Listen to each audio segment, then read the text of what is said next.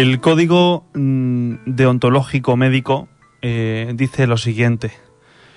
Respetar la vida humana, la dignidad de la persona y el cuidado de la salud del individuo y de la comunidad son los deberes primordiales del médico. Apa adentro.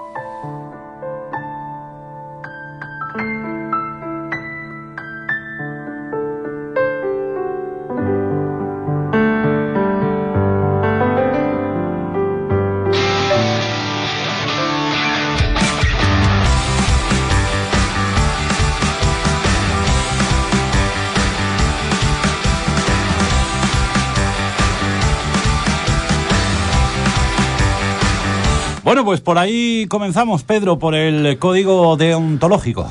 Sí, eh, bueno, eh, fíjate, antes de introducir el tema, que os decíamos que íbamos a hablar de la nueva ley del aborto, estos días eh, en Instagram he hecho una encuesta preguntando si el aborto es una cuestión religiosa, si el aborto es una cuestión filosófica o, o si es una cuestión científica, ¿no? La encuesta, el resultado de la encuesta es la siguiente, es el siguiente. Eh, un 56% de personas eh, que han contestado la encuesta han dicho que el aborto es una cuestión científica, un 56%. Un 31%, un 31% ha dicho que es una cuestión filosófica y solo un 14% eh, afirma que el aborto es una cuestión religiosa. ¿Qué es lo que pienso yo? Pues que no, el aborto no es ni una cuestión religiosa ni una cuestión filosófica es una cuestión científica. Algunos me contestaban por privado diciéndome que la respuesta sería un poco de todo.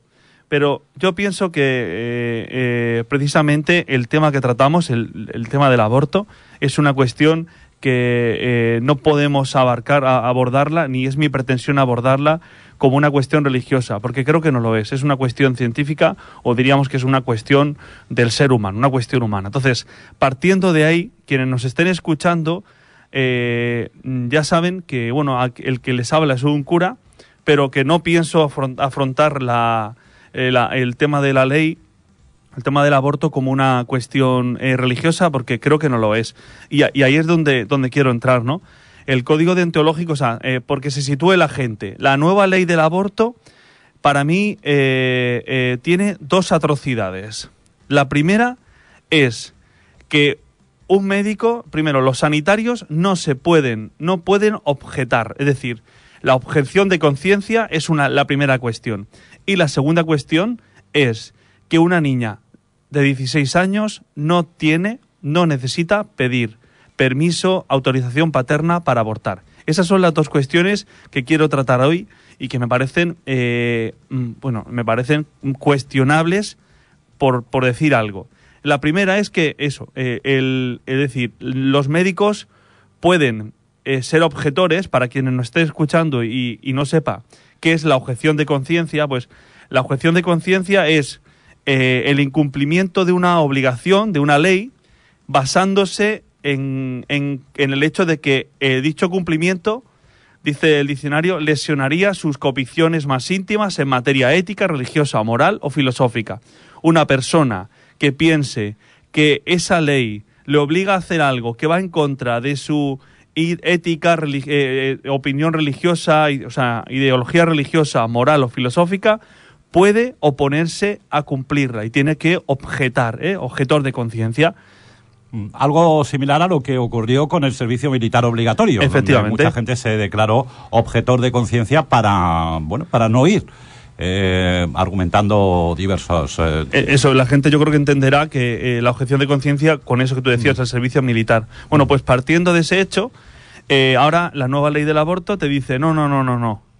Primero, si eres médico y quieres objetar, es decir, si te opones a practicar un aborto, Puedes hacerlo. Si eres médico, puedes hacerlo. Pero entrarías en una lista en la que eh, se van a clasificar a todos los médicos que eh, se declaren objetores de conciencia.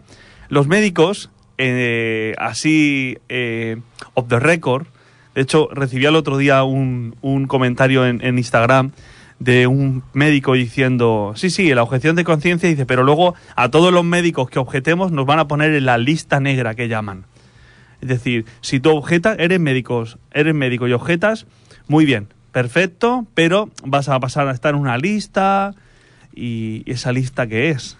Eso es lo primero, si eres médico, pero si eres sanitario, que no eres médico, no puedes oponerte a hacerlo. Te pueden obligar a practicar el aborto. Entonces, eso es eh, lo primero que quiero poner de manifiesto, que me parece una... eh, mm, me, me parece que coartan la libertad de la persona, en este caso la libertad de conciencia incluso. Te están obligando a hacer algo que está calificado como, como quitarle la vida a una persona y no te puedes oponer. Comentabas, eh, hay algo importante que creo que mm, es destacable, ¿no? Comentabas que no vamos a, o no vas a abordar este tema desde el punto de vista religioso. Sin embargo, eh, se da la paradoja que en septiembre de 2021, como sabes, los eh, tribunales rechazaron que los médicos tengan un derecho absoluto a objetar del aborto. Y precisamente entraban ahí. Eh, diferentes sentencias dicen que las reservas religiosas les autorizan a abstenerse de practicarlo, pero están obligados a prestar asistencia a las mujeres antes y después de la intervención. Eh, aquí hay una pequeña trampa. Eh, mm, echa la ley, echa la trampa, ¿no? Dicen. Eh, eso es lo que me parece, me, me parece que... me parece que estamos viviendo una eh, dictadura de expresión. Y, y es que es, no es, hoy es la ley del aborto, ¿eh? Hoy es la ley del aborto. Y, y, eh, como escudo, eh, como escudo es la defensa de la mujer y, y- y todo eso. Y eso, por supuesto, hay que defender a la mujer, hay que luchar por sus derechos. Mm, Muy bien. Pero ojo que en este tema estamos hablando de que según la ciencia, no digo la iglesia, ¿eh? En este caso, me da igual lo que diga la iglesia. Y podría quedar como titular hasta lo que estoy diciendo. En este caso, me da igual lo que diga la iglesia. Yo digo, la pregunta que lanzo es, ¿dónde empieza la concepción? Es decir, ¿desde qué momento hay vida? Y eso, eso no es una cuestión religiosa, ni siquiera una cuestión filosófica. Eso es ciencia. ¿Eh? Y la sensación que tengo, ya lo decía la semana pasada, es que últimamente parece como si se insultara a la ciencia. Es decir, no, la ciencia está comprobado científicamente que la vida empieza aquí. Bueno, pues ahora, a partir de ahora, ya no. A partir de ahora, eh, la ciencia, mm, no sé lo que dirá, pero yo siento que la vida empieza mm, muy bien. Entonces, a partir de ese momento, bueno, pues eh, eh, tú piensas lo que decía, ¿no? Vivimos en unos momentos en los que tú puedes pensar en lo que quieras, pero cuando hables, di lo que yo quiero escuchar, porque si no, es un médico, no se puede oponer, no puede decir que piensa distinto. Eh, No puedo decir que piensa distinto. Esa es una de, la- de- de- de las primeras que hay en la ley de conciencia, de- la ley de, en la nueva ley del aborto. Es decir, que los médicos, primero que el sanitario no puede objetar de conciencia, se le obliga a ello, y el médico si lo hace, pues está en esa lista mágica que nadie sabe nunca qué va a pasar, pero los médicos mismos dicen, es una, es una lista negra, eso es que van a hacernos la vida imposible. Entonces, ¿en qué mundo vivimos? ¿Hacia, dónde vamos? Bueno, pues es la, la opinión de Pedro Payá, el vicario de Torrevieja en la sintonía de Onda Azul, que también quiere hablar hoy pues de algo que contempla esa ley. Si tienes 16 años, no puedes decidir sobre tu vida, pero sobre la de los demás sí. Explícame esto.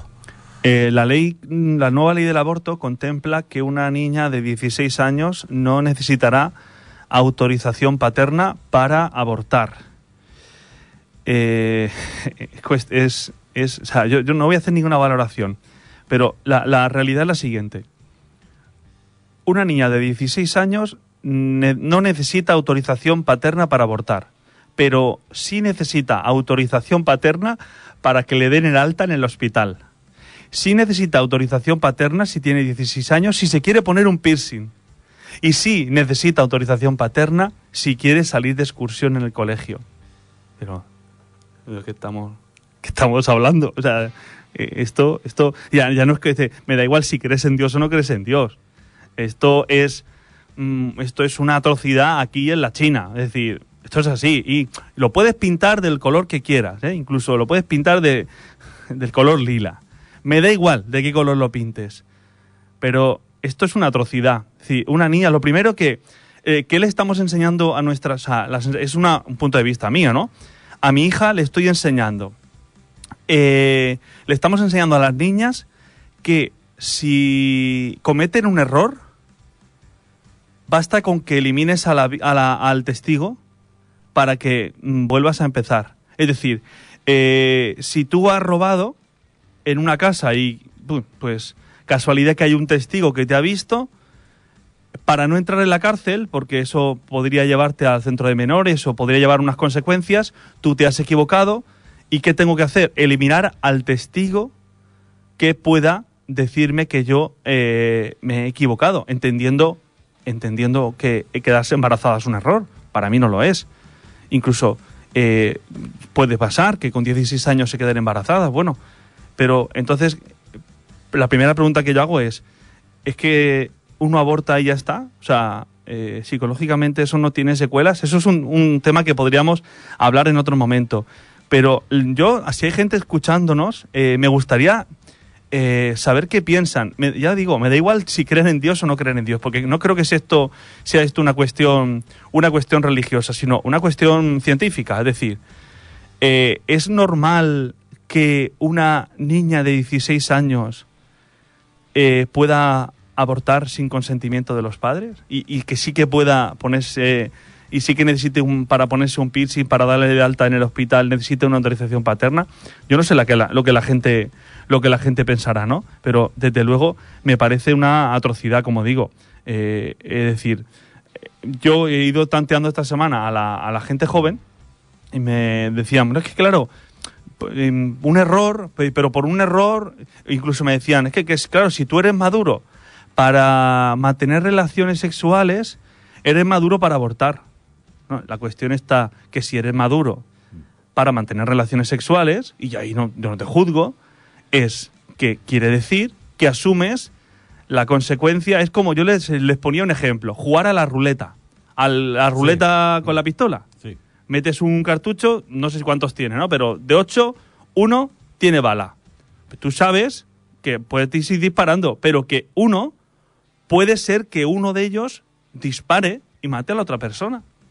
Entonces, tú cuando comienzas a jugar a la ruleta, asumes que puede pasar eso. Tú luego no puedes decir, no, si yo no quería. Tú no querías matarlo, eso lo entiendo. Tú no querías quitarlo de medio, eso lo entiendo. Pero tú cuando has empezado a jugar a la ruleta, sabías que había una bala que podía, que podía, que podía disparar, ¿no? Entonces, ¿qué pasa? Que pues, tenemos que ser, tú eres maduro para tener relaciones sexuales y creo que también maduro para asumir que te has quedado embarazada, lo decíamos hace unos programas, hablábamos de la maternidad de una persona, cuando una persona se queda embarazada, en ese momento es cuando esas ayudas que yo decía públicas, es en esto cuando tienen que ayudar a una madre que se queda embarazada joven, no, no causarle todavía más dolor, porque yo no lo sé. Eh, me, gustaría, me gustaría que me contestaras a, un par de preguntas. Me voy a poner en el otro lado, ¿vale? en las tesis eh, que defienden eh, las personas que defienden, por ejemplo, esta nueva ley eh, en España. Frases, te dejo conceptos y, los analizas. El aborto debe ser legal porque todo niño debe ser deseado. Todo niño debe de ser deseado. Eh, la vida no es un deseo nuestro, la vida es un regalo. ¿no? Es decir, eh, un niño un niño no deseado entonces eh, eh, como decía como decía el titular que tú has presentado no tú no puedes decidir una niña de 16 años no o sea puede decidir sobre sobre sí misma si quiere abortar o no dice la ley pero es que no está decidiendo sobre sí misma está decidiendo sobre esa vida la de ese niño que todos hemos pasado por ahí eh que todos hemos pasado por ahí hemos sido hemos sido concebidos también y si en ese momento nos hubieran quitado no estaríamos aquí hablando Alguno a lo mejor se alegraría de que no estuviéramos aquí. Más, eh, más conceptos. Eh, el aborto debe ser legal porque la mujer tiene derecho a decidir sobre su propio cuerpo. Puede decidir sobre su cuerpo, eh, primero, pero es que el cuerpo que lleva dentro no es suyo. Eso es lo primero, eso es lo que yo entiendo, ¿eh? Que en el momento en que hay vida, ¿qué pasa? Que tú puedes decidir sobre ti, pero si para decidir sobre ti te llevas por delante a otra persona, Claro, la cuestión, la cuestión en, en esto, Iñaki, es una cuestión larga, es eh, dónde, dónde, desde qué momento se considera, desde, desde qué momento se considera que hay vida. Pero más allá de eso, eh, más allá de eso, la, estamos hablando de- del aborto en, en niñas jóvenes que en, su, que en muchos casos, pues son abortos, ay, perdón, eh, son embarazos no deseados por un, llaman ellos, un error, un fallo de lo que quieras. Pero eh, yo creo que eh, la educación se basa en, en que tenemos que asumir nuestros errores, no nuestros errores, sino asumir nuestra responsabilidad. Y ser responsable es, pues, responder de nuestros actos. ¿eh? Me he quedado embarazada y va adelante. ¿Qué culpa tiene ese niño o esa niña que, que tú estás concibiendo de que a ti te parezca que no es deseado? ¿Cuántas personas y familias hay sufriendo porque no pueden tener hijos? ¿Por qué no lo das en adopción? ¿Por qué no lo das en adopción? Alguno me decía, es que es muy, es muy duro. Es muy duro dar en adopción, pero ¿no es duro abortar? Digo, yo, yo no he abortado, evidentemente, pero he escuchado personas que, que, que la- un aborto no es quitarse de en medio un chicle, lo tiras a la basura y ya está. Eh, un aborto, es decir, yo, yo he visto vídeos en, en internet de cómo se, cómo se producen y cómo, es decir, eh, la, la persona queda secuela, o sea, y si no, si estoy equivocado, eh, muchas veces eh, yo creo que tendríamos que preguntar a las personas que han abortado, sea por la cuestión Mira, que sea. aquí los oyentes están eh, poniendo especial hincapié en el tema de la edad, ¿no? Por ejemplo, un mensaje, no es normal que los niños puedan abortar al margen de los padres y más en la sociedad que vivimos que los métodos anticonceptivos, eh, tanto antes, durante como después de practicar sexo, están al alcance de la mano de cualquiera. Yo creo que la sociedad española, eh, buena parte de la sociedad española, evidentemente, eh, habrá otra que esté completamente a favor de esta, de esta ley, pero las personas que no están a favor de ella hacen hincapié en eso. En la edad, 16 años, eh, algo en lo que tú también eh, le pones mucho énfasis, ¿no? Efectivamente, yo no he entrado, te, te decía antes que no he entrado en la cuestión, en cuestiones religiosas, sino evidentemente en este caso entrando en la, en la, en la edad que tienen, ¿no? Y otra cuestión será la educación sexual que, reciben los adolescentes, es decir, eh, a veces, mm, por lo que escucho, es un poco como la, la sociedad del Kleenex, ¿no? Es decir, de usar para usar y tirar. Y si en ese usar y tirar, pues me he quedado embarazada, claro, eh, no hay un compromiso, claro, pero estamos, entramos ahora en una cuestión súper súper larga, ¿no? Entraríamos en las cuestiones, como decían ellos, de los anticonceptivos, Sí. de las De hecho, mira, esta misma oyente eh, pone, pone, yo creo que el dedo en la llaga. Dice, les enseñamos a quitarse el problema en lugar de prevenirlo. Efectivamente, es decir, eh, les estamos enseñando lo que yo te decía antes, les estamos enseñando a que si se equivocan, no tienen que asumir sus errores, sino quitarse de en medio a quien pueda decir que se ha equivocado. Entonces, eh, esa es un... eh, Si nos vamos a la educación, como, ay, ¿qué, qué, qué educación estamos dando a la, a la gente joven, no? Es decir, creo que habría que apostar por una, eh, una educación sexual, pero con, con la persona en medio. Es decir, una, una, una educación sexual que no haga que se utilicen entre ellos. Es decir, que no haga que se utilicen entre ellos. Entonces, ya digo, es una cuestión que podríamos abrir un melón aquí para hablar de muchas cuestiones, pero eh, por centrarlo yo decía que un poco lo que yo quería poner de manifiesto, para que por lo menos se haya escuchado una vez, es la atrocidad de que no se pueda ser objeto de conciencia en el aborto, que te obliguen a ello, y que se le dé esa falsa libertad, ¿eh? porque es una falsa libertad a las chicas de 16 años en esta cuestión, en una cuestión tan importante como es la cuestión del aborto. Yo creo que, como he dicho ya tres o cuatro veces, que independientemente, Iñaki, de que creas en Dios o no creas en Dios, esta cuestión, ¿qué os, qué os parece? Es decir, ¿no, no es atroz? Es ¿no, ¿no es atroz? Pues yo sé que lo pienso, ¿no? Sí que lo pienso. Porque no pienso que las personas que han promulgado la ley estén pensando en el bien de la, en el bien de la chica. Es decir, ¿quién habla, ¿quién habla de las secuelas psicológicas que a una niña de 16 años le queda le quedan cuando, cuando ha abortado? ¿Quién habla de eso? Es que eso lo tienen que saber.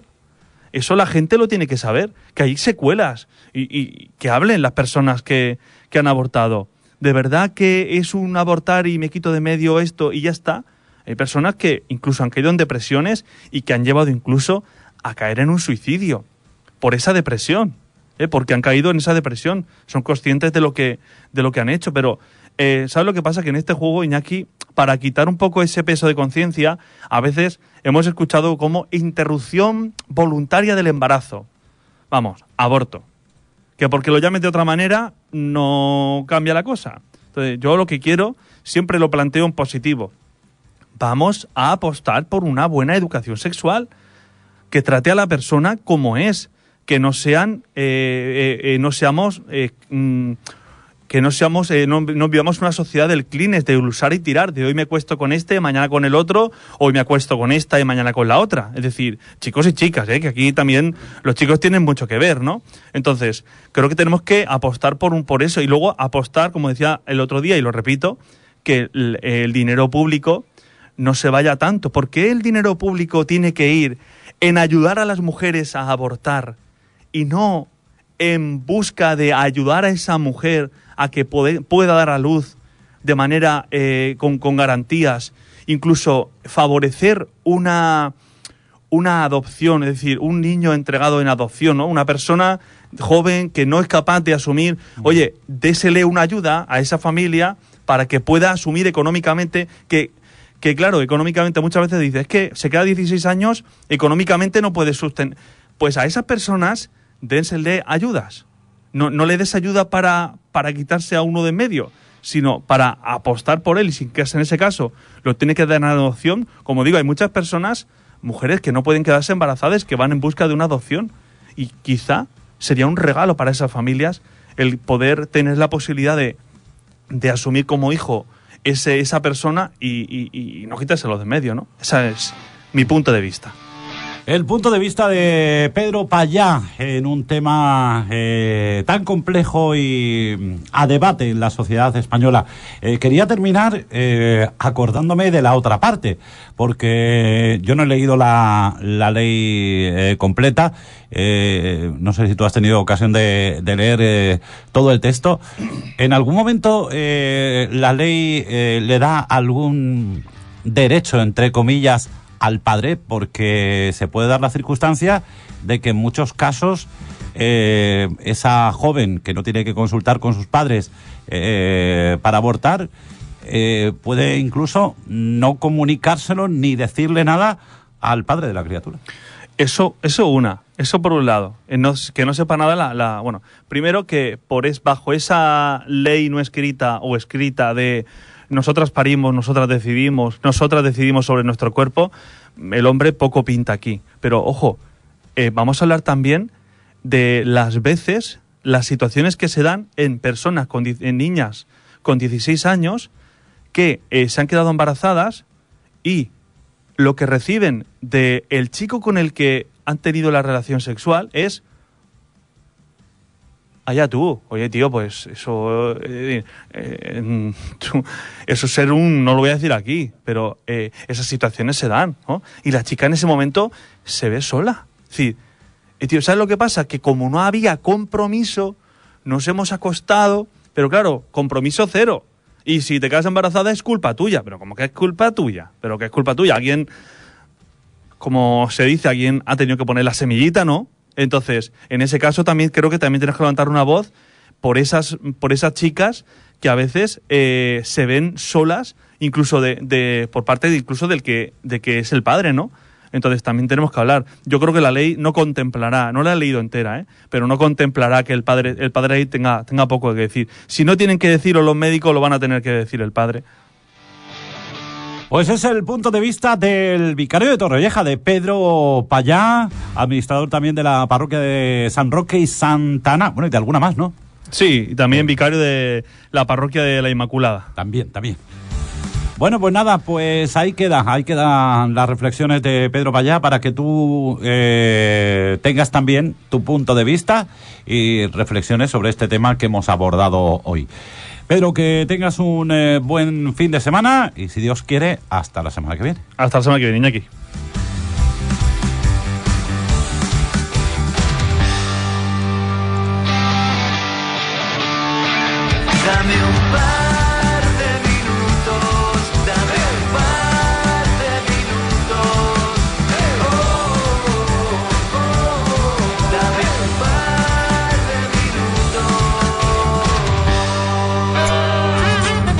Tiempos han cambiado y ahora tus envíos tienen que ser rápidos pero seguros.